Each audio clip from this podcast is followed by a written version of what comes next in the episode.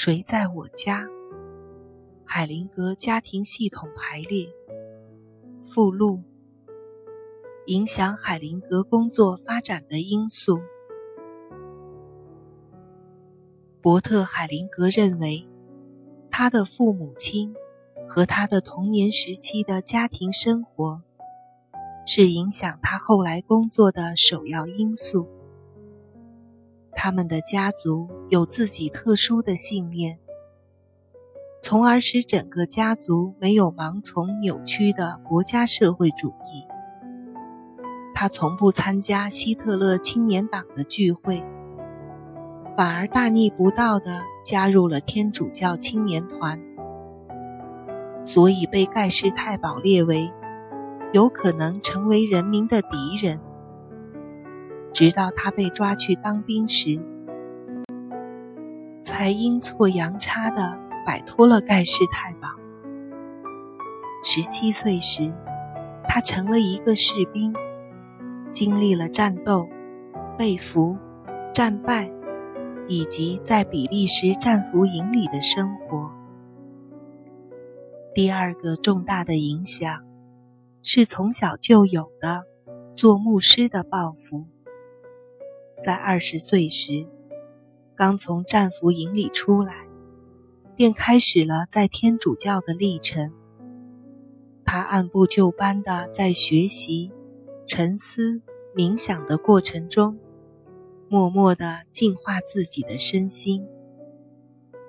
他在南非祖鲁族人那里做了十六年传教士，这个经历也深深地刻在心里。形成了他以后工作的雏形。在那里，他管理一所很大的学校，既做老师，同时也做教区牧师的工作。他得意地说：“在那个时候，所有南非大学里，百分之十三的黑人学生，曾经是他们传教团学校的学生。”他的祖鲁语说得非常流利，教学和做牧师的工作绰绰有余。当他不小心说出一些祖鲁人干的野蛮粗暴的事情时，他就会改说一些体现祖鲁人彬彬有礼行为的事情。那一时期，作为一个欧洲人，要尽可能的。和他们融为一体，好像一家人。离开自己的文化氛围，踏入另一个文化氛围，使他对许多文化价值的体现变得很敏感。他看过很多祖鲁人的传统仪式和风俗习惯，其结构和作用与天主教的弥撒有些相似。目标都是人类共有的经验。他试着把祖鲁人的音乐和仪式结合到弥撒中去。他陶醉于美好文化中，陶醉于多彩的人性中，陶醉于不拘一格的做更好的事情。神圣无处不在。另一个影响。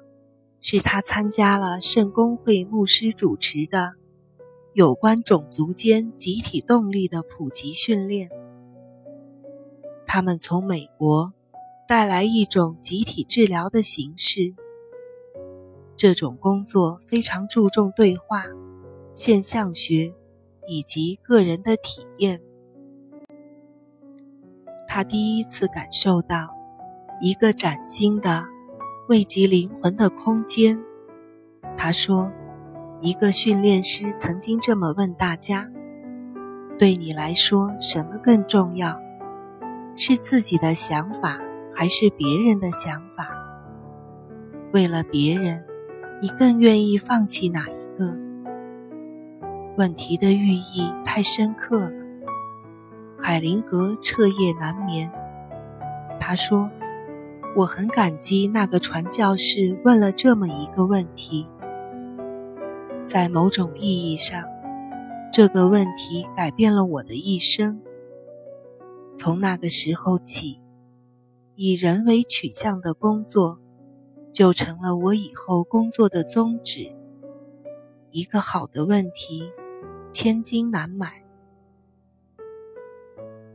二十五年以后，他平心静气地做出决定，结束宗教的修炼。他说：“他渐渐地清楚了，对自己内心的成长来说，牧师已不再是最好的方式了。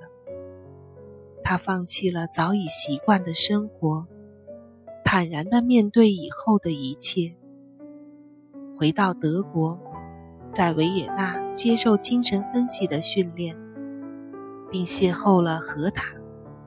不久，他们就结婚了，没有孩子。精神分析对他的影响也很大。秉承一贯的作风，他全心全意地投入到精神分析的训练中。最后，他读完了弗洛伊德的所有著作，还读了很多相关的著作。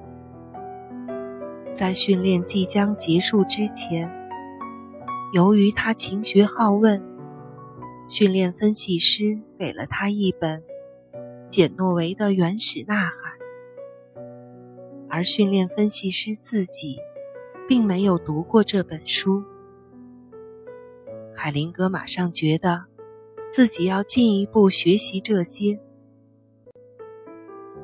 他到美国拜访了简诺维，最终跟着简诺维和他以前的助手在洛杉矶和丹佛完成了长达九个月的训练。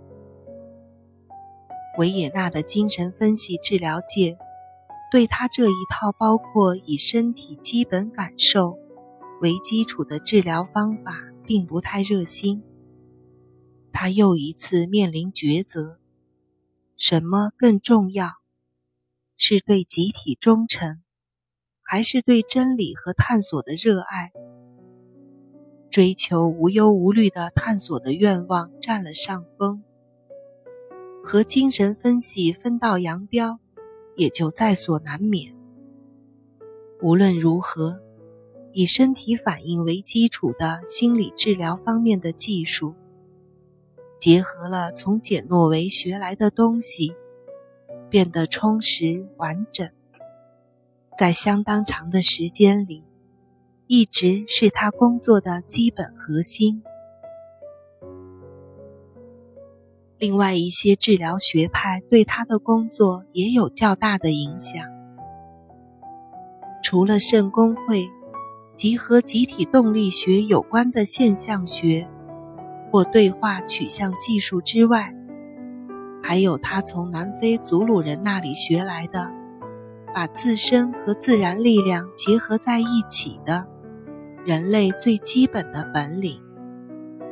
他在维也纳学习的精神分析，以及他在美国学习的有关身体反应的工作等。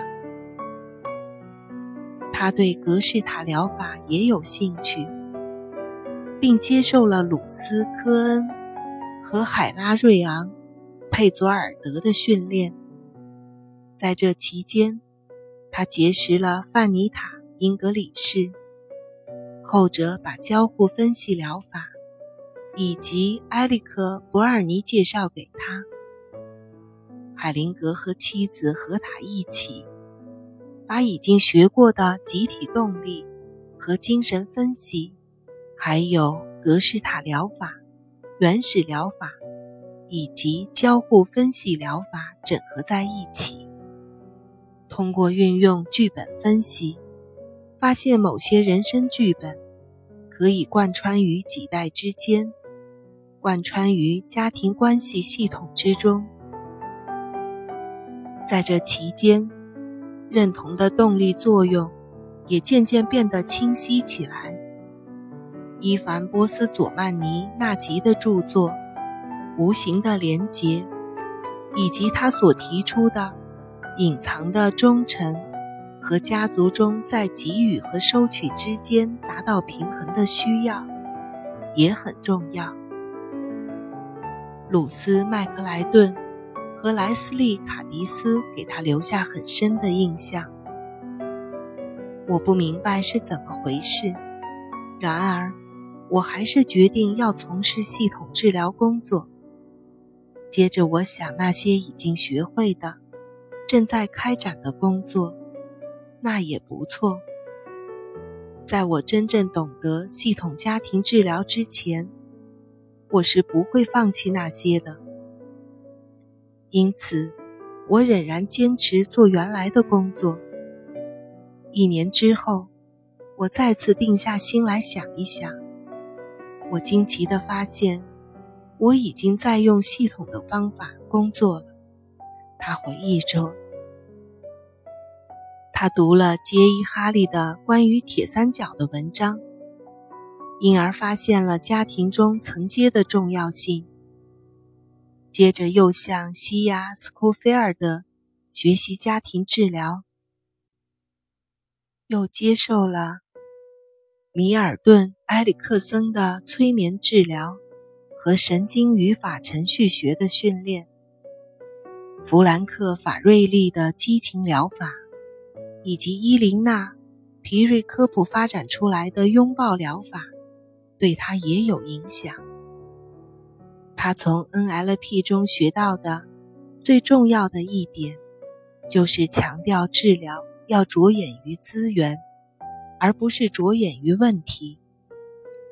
他在治疗中运用一些故事，当然是向米尔顿·埃里克森学的。海灵格第一次在治疗中讲的故事，就是幸福的两个标准。熟悉心理治疗界的人都可以看出来，海灵格的贡献就是把众多不同的因素整合在一起。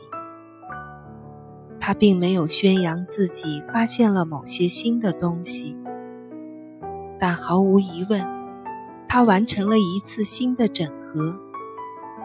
他有一种天分，能把自己投入到崭新的环境中，让自己沉浸在里边。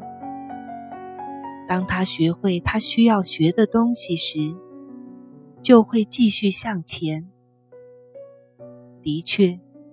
早年的经历已经让他铭心刻骨地领悟到，要聆听自己心灵里的声音，相信自己的技巧，以及这样做的重要性。